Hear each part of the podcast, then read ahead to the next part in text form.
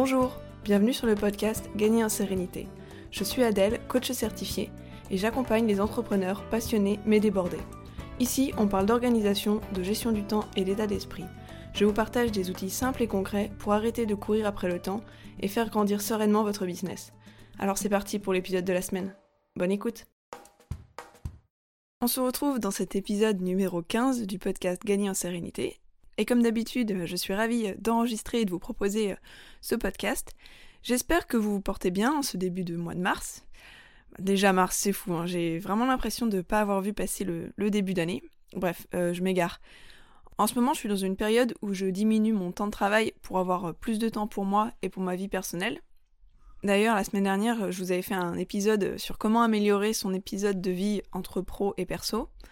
Et un peu dans la même idée, aujourd'hui je voudrais vous parler d'une méthodologie en 5 questions pour optimiser sa to-do list quotidienne ou hebdomadaire selon comment vous fonctionnez. Parce que des to-do list à rallonge, je pense qu'on est nombreux à connaître ça, on en rajoute, on en rajoute, on effectue les tâches moins vite qu'on en rajoute, et du coup on finit par avoir une liste quasi infinie, ce qui peut être vraiment frustrant et démoralisant. Alors évidemment, on pense tous à la même chose pour diminuer sa to-do list, c'est de faire, faire, faire des tâches pour en éliminer le plus possible. Alors oui, évidemment, il faut en passer par là, mais de temps en temps, euh, il est bien d'utiliser une autre méthode pour épurer sa to-do list. Alors une petite précision quand même avant de commencer, diminuer sa to-do list, c'est pas une fin en soi on la diminue pas pour la diminuer, ça n'a pas de sens. Mais par contre, ce qu'on cherche à faire, c'est à avancer sur ses objectifs, être serein au quotidien et se concentrer sur l'essentiel. Et c'est en cherchant à faire ça que, naturellement, la to-do list, elle se met à diminuer. Et donc, pour avancer sur ses objectifs, on va passer à l'action et travailler sur son efficacité, sa productivité et sa gestion du temps. Pour être serein, ça va passer par la mise en place d'un système d'organisation infaillible pour ne jamais rien oublier et pouvoir se lâcher la grappe. Et donc dans cet épisode, on va faire un focus sur le troisième point qui est de se concentrer sur l'essentiel. La méthode que je vous propose, elle consiste à prendre chaque projet, chaque tâche, chaque sous-tâche et à les passer au filtre de cinq questions qui vont permettre de déterminer ce qui est le plus utile à mettre en place pour chaque projet, chaque tâche, chaque sous-tâche. Donc, eh ben, si vous êtes prêts à plonger dans le vif du sujet, c'est parti. La première question à vous poser, c'est est-ce que je peux arrêter le projet ou la tâche en question? Ça paraît tout bête, mais on se pose pas assez souvent la question. Demandez-vous pourquoi vous faites chaque tâche, parce que votre business, il évolue rapidement, donc c'est important de réévaluer si vos tâches, elles ont toujours du sens.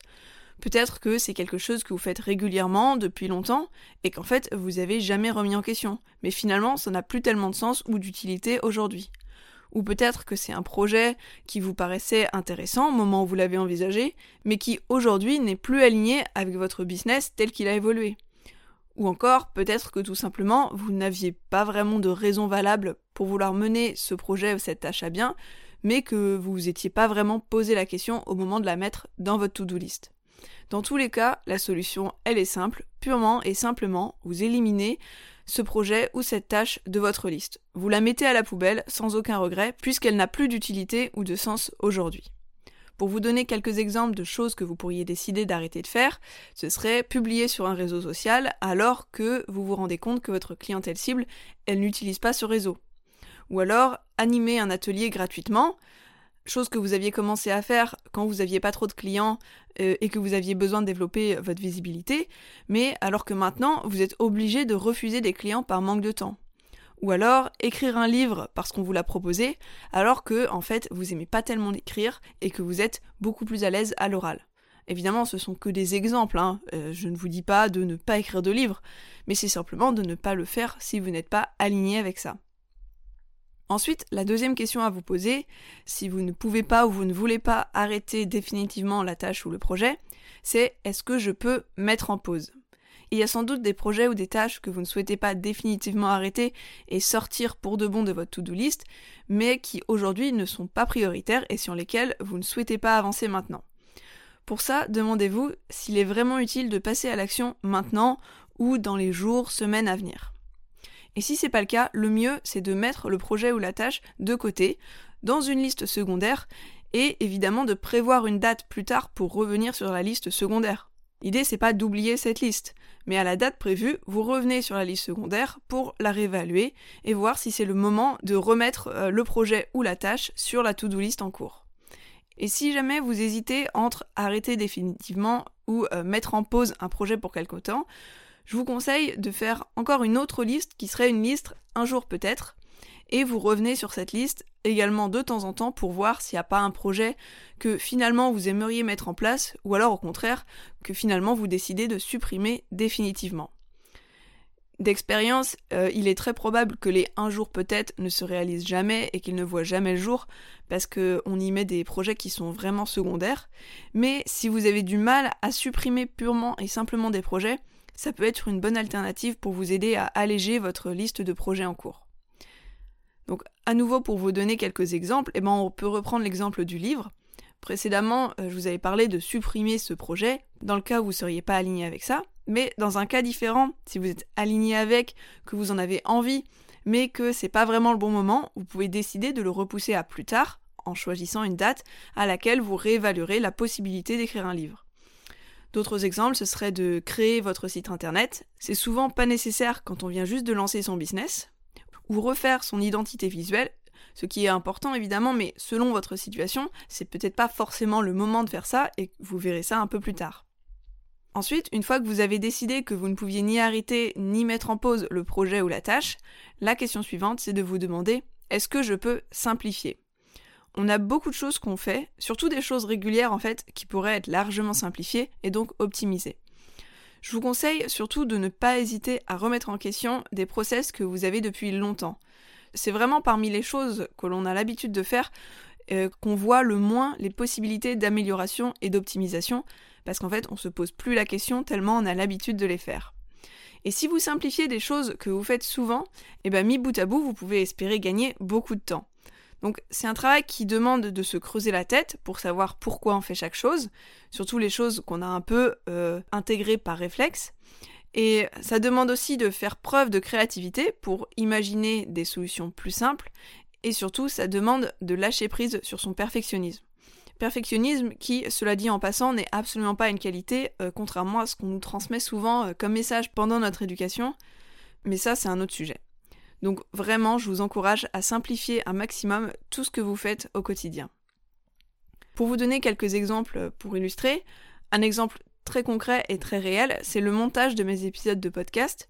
Depuis le début de l'année, j'ai largement simplifié mon process de montage pour un résultat euh, qui, je trouve, n'est pas vraiment moins bon, mais surtout pour un gain de temps qui est loin, très loin d'être négligeable. D'autres idées, ça pourrait être de diminuer la fréquence de votre newsletter si vous avez du mal à suivre le rythme, de simplifier les visuels de vos posts Instagram en les épurant, en les faisant plus minimalistes. Voilà quelques exemples de simplification.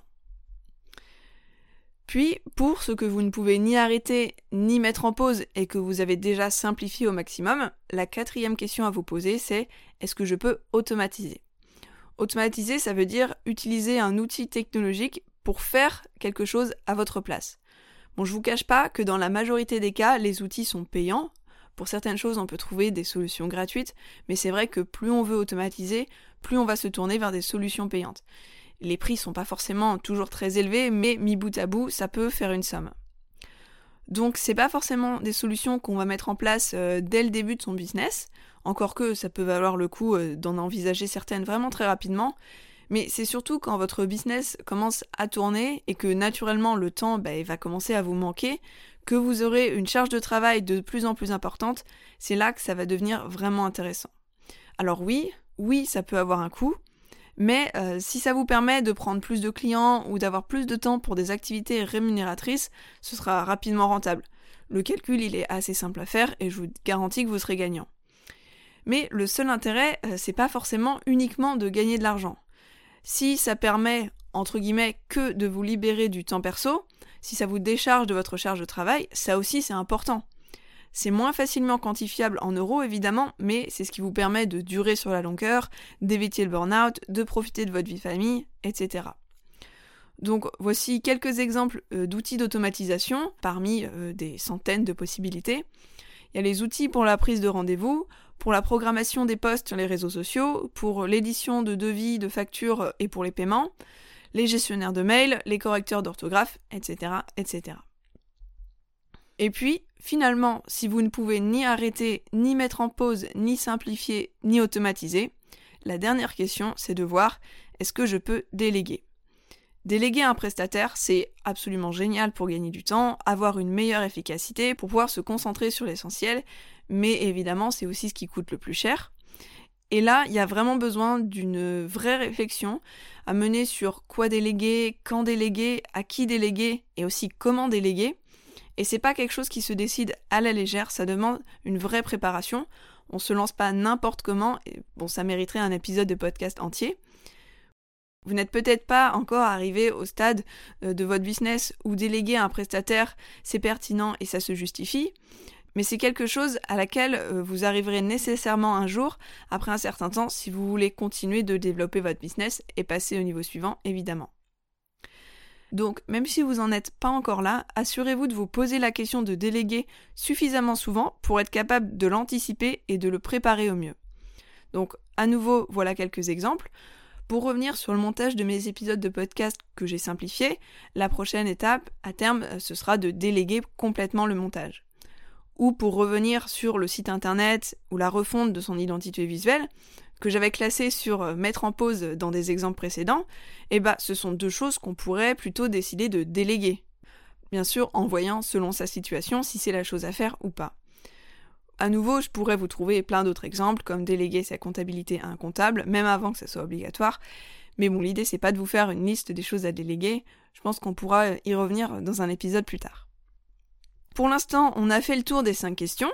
Maintenant que vous les connaissez, je voudrais revenir sur l'importance de suivre ces questions dans l'ordre que je vous les ai présentées. Voyez ça comme un entonnoir. Vous devez d'abord passer par la question 1 avant d'envisager la 2. Et vous devez avoir répondu à la 1 et à la 2 avant de passer à la 3, etc. C'est assez logique, hein. ça serait dommage de payer pour euh, déléguer une tâche que vous auriez pu tout simplement arrêter, ou alors d'automatiser un process que vous auriez pu d'abord simplifier. Donc ne mettez pas la charrue avant les bœufs et demandez-vous bien dans cet ordre pour chaque action, est-ce que je peux l'arrêter? Est-ce que je peux la mettre en pause? Est-ce que je peux la simplifier? Est-ce que je peux l'automatiser? Ou est-ce que je peux la déléguer? Et tout ce qui sera passé au filtre de ces cinq questions, que vous aurez décidé que vous ne pourrez ni l'arrêter ni mettre en pause, qui sera déjà simplifié au maximum et que vous ne pourrez ou ne voudrez ni automatiser ni déléguer, et eh bah toutes ces choses-là, c'est ce qui sera à mettre sur votre to-do list en cours. Mais grâce à cette méthode, je suis sûre que vous aurez moins de choses sur votre to-do list qu'avant euh, le filtre des cinq questions. Voilà donc euh, pour ma méthode pour optimiser votre to-do list. J'espère euh, qu'elle vous plaît, que je vous ai donné envie de la mettre en application. Pour information, je me suis inspirée de la méthodologie du focus funnel de Rory Vaden, je ne sais pas exactement comment ça se prononce, et que j'ai bien sûr adapté dans mon quotidien, puisque c'est d'ailleurs euh, ce que je vous encourage à faire, je pense, dans chaque épisode de ce podcast, tester, puis adapter ce qui vous est proposé. Et donc, c'est ma méthode personnelle que je vous ai expliquée ici. Je vous remercie d'être resté jusqu'à la fin de l'épisode et j'espère qu'il vous a plu. Si c'est le cas, comme d'habitude, eh ben, je vous encourage à me laisser une note, un commentaire sur votre plateforme d'écoute si c'est pas déjà fait. Ça prend que quelques secondes, mais ça permet vraiment de mettre en avant le podcast et donc de le rendre visible pour d'autres personnes. Et puis bien sûr, bah, moi ça m'encourage et ça me fait très plaisir. Et si votre plateforme d'écoute, eh ben, elle ne vous permet pas de laisser une note ou un commentaire, vous pouvez bien sûr toujours m'envoyer un petit mail ou me faire un retour sur Instagram. Ça me fait à chaque fois extrêmement plaisir de vous lire. Donc euh, merci beaucoup.